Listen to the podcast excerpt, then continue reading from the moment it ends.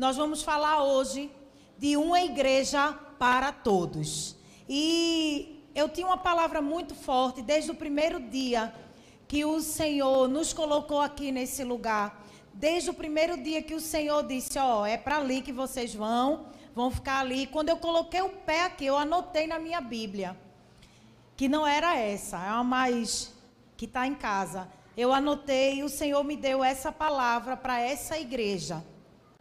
E eu havia guardado, né? Estava todo anotadinho na minha Bíblia, mas eu havia guardado e sempre que eu podia eu me lembrava dessa palavra. Eu já compartilhei algumas vezes na célula dessa palavra sobre a nossa igreja. Quando Deus me, nos trouxe para cá, Ele disse: essa é a igreja, família que ama. E falando sobre o tema Igreja para Todos, sim, nós somos essa igreja, amém? Você se identifica como igreja para todos? Deixa o povo falar. Porque nós somos uma igreja para todos. Amém? Mas uma igreja para todos, como assim, pastor? É uma igreja para todos, vivendo o amor e o serviço do Senhor. É essa que é uma igreja para todos. E olha, a igreja, ela tem um papel fundamental na sociedade, mas não simplesmente de ser um referencial ético. Porque as pessoas olham para a igreja e a igreja tem que ser perfeita. A igreja não pode ter gente imperfeita, não é assim? Né? Às vezes tem gente que se afasta da igreja porque tem uma pessoa que é imperfeita e machucou ela. Porque se cobra muito da, da igreja. Mas preste atenção que a igreja, ela não, é, não precisa ser perfeita. Amém? Ela precisa ter o perfeito governando ela. E a, a igreja não é apenas um refer, referencial ético para a sociedade. A igreja é muito mais do que isso. A igreja é a resposta que esse mundo precisa. Sabe o que é a igreja? A igreja é a re resposta do céu para as questões da terra. Todos os questionamentos da terra, a igreja tem a resposta diretamente do céu. Você já prestou atenção? Em tudo que está acontecendo, a igreja tem a resposta? É assim, porque a igreja, ela carrega nela aquilo que Deus deseja para toda a humanidade. Basta ler a Bíblia. Ah, na opinião de Deus, a sua igreja é a maior influenciadora da terra. Quem tem influenciado a sua vida? O que é que tem te influenciado? Sabe que na opinião de Deus, a igreja ela precisa ser a maior influenciadora. Eu sempre ouvi e sempre entendi que a gente não precisa trazer o mundo para dentro da igreja para atrair pessoas, não. O mundo é que precisa das coisas da igreja para ser atraído para Deus. O mundo precisa imitar a igreja. Eu nunca vou me esquecer de um banco que eu fui e estava fechado, o banco ia abrir. E o banco preparou uma entrada. Parecia que eu estava aqui na igreja. Uma recepção para receber os primeiros clientes quando ia abrir o banco. Eu disse: alguém aí é da igreja. Porque só quem recebe bem assim é a igreja. Já viu o banco receber alguém bem? A gente primeiro tem que passar por uma, né, um negócio que a gente só falta tirar a roupa. Mas eu fiquei impactada nesse banco. Porque esse banco saiu todos os funcionários. Vê que coisa esquisita. A gente não está acostumado. E o peço ficar assim, ó. E os clientes foram entrando. Eu mesmo não entrei, não. Eu esperei eles entrar. Eu disse, oxe, que negócio é esse? Aplaudindo. Seja bem-vindo, seja bem-vindo. Eu disse, eles querem meu dinheiro. Mas não é assim? Mas na opinião de Deus, a sua igreja é a maior influenciadora da terra. Ei, você tem essa responsabilidade de influenciar o mundo com as coisas do céu. Você é a igreja. Não fique preso aqui a essas quatro paredes, não. A igreja é você. E qual é o nosso maior desafio hoje? É ser essa igreja que Jesus espera de nós. E qual é a igreja, pastora, que Jesus espera de mim, que Jesus espera de você? Abra sua Bíblia no livro de Atos, capítulo 2.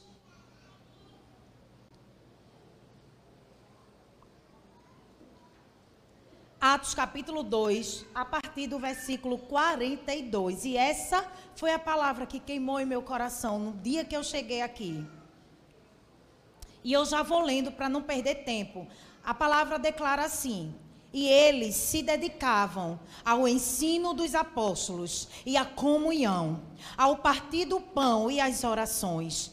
Todos estavam cheios de temor, e muitas maravilhas e sinais eram feitos pelos apóstolos. Os que criam mantinham-se unidos e tinham tudo em comum vendendo suas propriedades e bens, distribuíam a cada um conforme a sua necessidade. Todos os dias continuavam a reunir-se no pátio do templo. Partiam o pão em suas casas e juntos participavam das refeições com alegria e sinceridade de coração, louvando e tendo a simpatia de todo o povo. E o Senhor lhes acrescentava diariamente os que iam sendo salvos. Senhor, que a tua palavra seja viva e eficaz no nosso coração. Nos ensina, Senhor, a ir além, como tua igreja, a influenciar e a deixar marcas, Senhor, marcas do teu amor e do teu serviço nas, nas vidas, em nome de Jesus. Amém, amém e amém. Então, esse texto é um texto lindo. E esse texto fala sobre a igreja primitiva. Como se reunia aquela igreja. E olha, te, esse texto ele faz uma descrição da dinâmica da igreja em seu início. E nos parece tão atual, não é verdade? Nos parece, você se identificou? Porque se você não se identificou, você vai se identificar, porque eu vou lhe mostrar. Amém? Mas é um texto tão atual e uma referência de uma igreja saudável, não de algo que precisa ser perfeito, mas que precisa ser saudável. Então eu quero compartilhar com você algumas marcas de uma igreja para todos. A primeira marca de uma igreja para todos é uma igreja que investe no discipulado. Dê um glória a Deus aí. A Bíblia diz que eles se dedicavam ao ensino dos apóstolos. Quem eram os apóstolos? Os apóstolos foram responsáveis por construir os alicerces da igreja. Assim como Jesus, os apóstolos ensinavam fazendo. Aquilo que eles aprenderam com Jesus, eles começaram a compartilhar, a ensinar, porque Jesus já havia subido. E os apóstolos teriam que reproduzir. Efésios 2:20 declara que edificados sobre o fundamento dos apóstolos e dos profetas, tendo Jesus Cristo como pedra angular. Era a referência era Jesus. Jesus era a referência dos apóstolos para que o ensino acontecesse. Ei, você faz parte de uma igreja que investe no discipulado e no ensino. Você ama ter um líder? Você ama ter alguém que você pode compartilhar? O líder não é seu dono, porque você só tem um dono. O dono, seu dono é Jesus. Mas o líder é alguém guiado por Deus, inspirado por Deus, para te instruir. Ei, você pode aplaudir ao Senhor pelo seu líder? Se ele estiver aqui, faz um coração para ele. Faz. Agora faz para mim e para o pastor também, que a gente é seu pastor. Amém? Nós somos essa igreja que investe no discipulado e no ensino, uma igreja pedagógica e intencional, bíblica e contextualizada. Investimos no ensino porque entendemos que quanto mais você aprende sobre Deus e sobre a sua palavra, mais você vai se conhecer e cumprir o seu propósito. É por causa disso que nós ensinamos a palavra, que nós nós insistimos no discipulado. Ei, os grupos familiares, células, é o nosso jeito de ser igreja. Não dá para ser família sem pertencer a um grupo família. Amém? E você precisa fazer parte disso. Sabe por quê? Porque o que transforma as vidas das pessoas é a palavra. E você precisa caminhar com gente que seja a semelhança de Jesus. Ei, você precisa caminhar com gente que se pareça com Jesus, para você também passar a se parecer com Ele. Amém? As marcas de uma igreja para todos é uma, ela carrega uma marca da comunhão. A igreja que tem a, que é uma igreja que é para todos, ela precisa investir, incentivar em com, a comunhão. A Bíblia diz que é a comunhão e a comunhão ao partir do pão. Eu estou no versículo 42. E você percebe no texto que nós lemos que aquela igreja primitiva era um ambiente de extrema comunhão, um lugar que todos se sentiam pertencentes.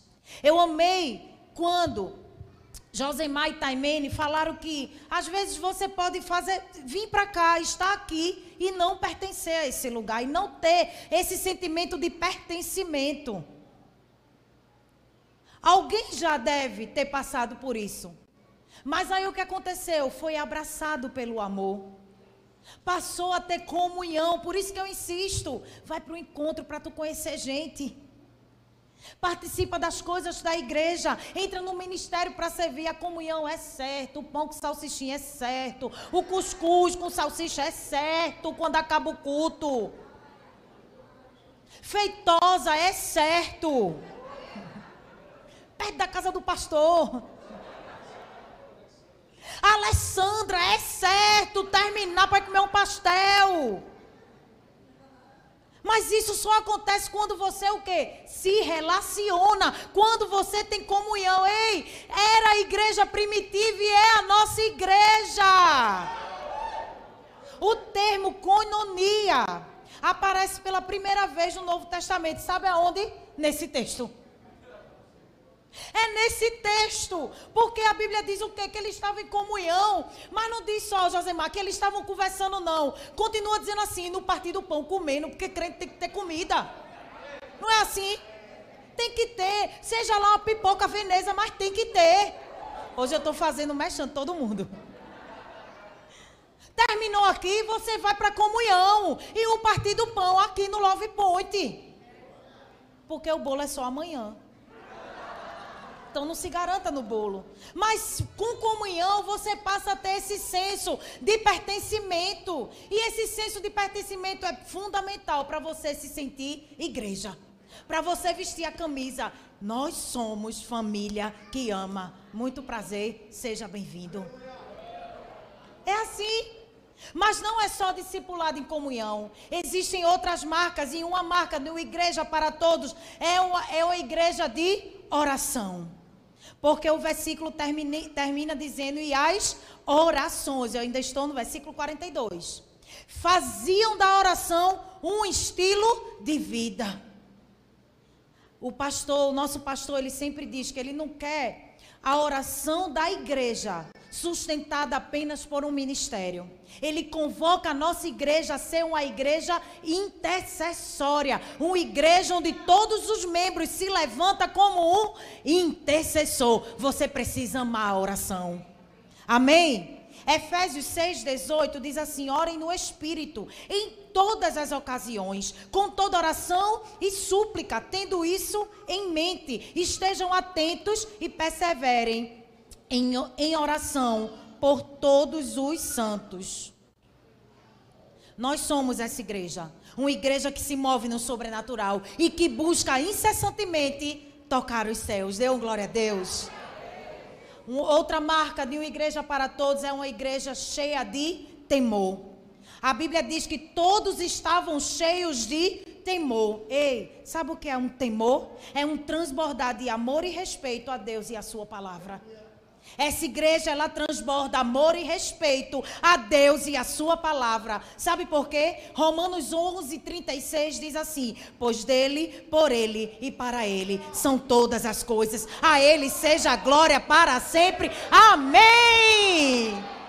Preciso falar mais nada, é tudo por ele. Nós somos essa igreja onde Deus é o centro e que tudo o que fazemos é por causa dele nos movemos por Ele. E se chegamos até aqui, foi exclusivamente por causa dele. Será sempre sobre Ele. Nunca será sobre pessoas, nunca será para ser visto. Não, é para adorar a Ele, é para engrandecer a Ele, é por causa dele e é em nome dele. Uma igreja para todos é uma igreja também que os sinais são vistos. A Bíblia diz: e muitas maravilhas e sinais eram feitos pelos apóstolos. Era visível e palpável o agir de Deus através da vida dos apóstolos. Marcos 16, versículos 17 e 18 diz assim: E estes sinais acompanharão os que crerem. Em meu nome expulsarão demônios, falarão novas línguas, pegarão em serpentes, e se beberem algum veneno mortal, não lhes fará mal nenhum. Imporão as mãos sobre os doentes e ficarão curados. Se você não enxerga isso na sua igreja, tire os óculos, tire as vendas. Porque nós somos essa igreja e os sinais têm nos acompanhado. Temos visto vidas sendo libertas e transformadas, o poder do Espírito Santo se manifestando em nosso meio e os doentes sendo curados. Essa igreja é a nossa igreja. Mais uma marca também do Igreja para Todos é uma igreja que busca viver a unidade. E é tão forte essa palavra, não é verdade? O versículo 44 diz assim: Os que criam mantinham-se unidos e tinham tudo em comum. Não tem nada sobre socialismo aqui, não, viu? Sabe o que é isso? É uma igreja que vive com a mesma visão e um só propósito.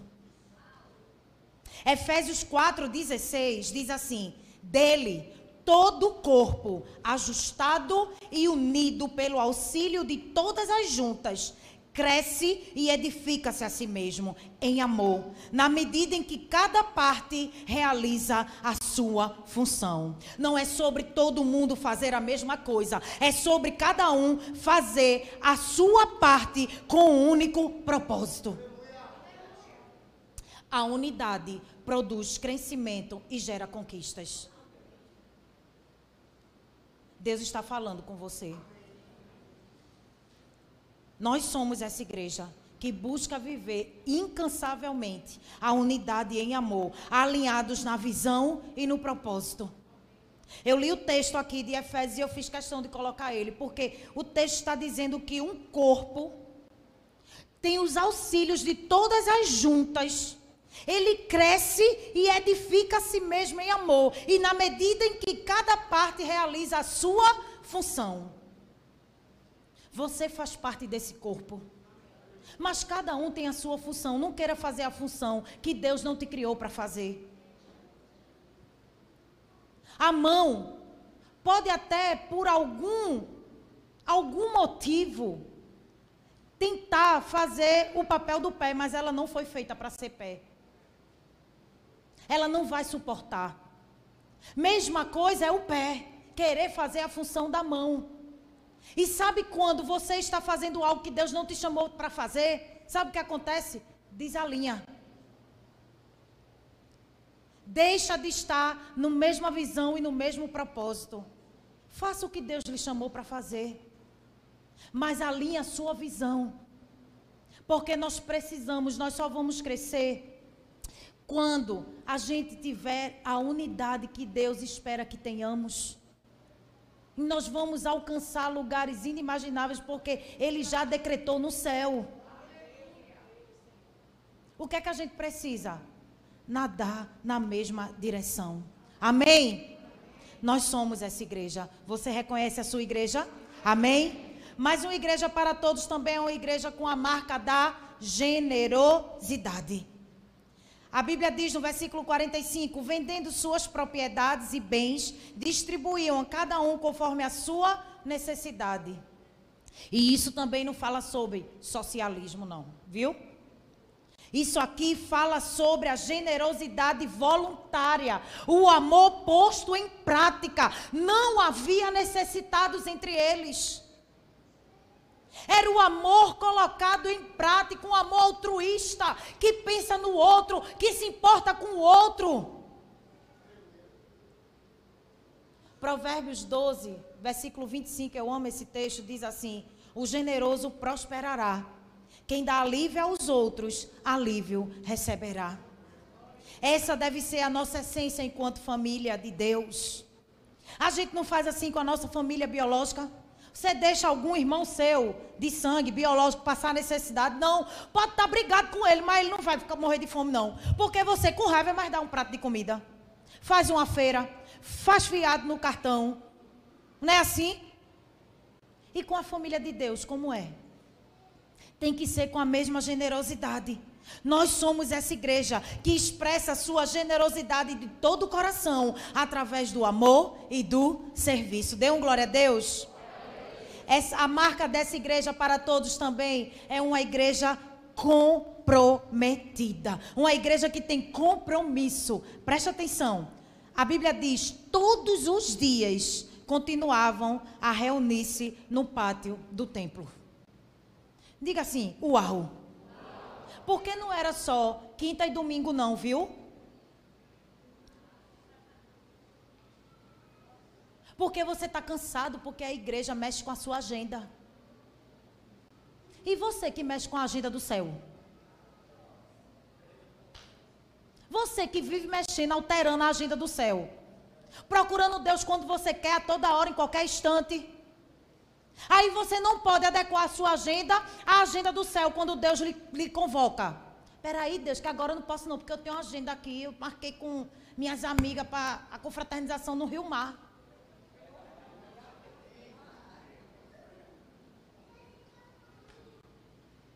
A camisa da igreja é muito cara. 40 reais, mas você está lá no Madeiro. Um hambúrguer, 40, 50 reais.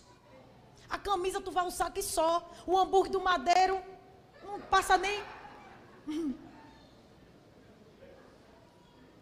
A Bíblia diz que eles eram comprometidos com o reino e, acima de tudo, com o rei.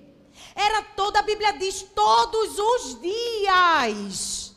Todos os dias eles se reuniam, eles amavam estar junto, compartilhando das coisas do céu. Compartilhando. Aí você diz, ah, eles viviam para isso. E o povo não tinha vida, não, é? Vivia só lá, não era o céu, não, estava na terra. No céu é que a gente não vai trabalhar, a gente só vai adorar a Deus.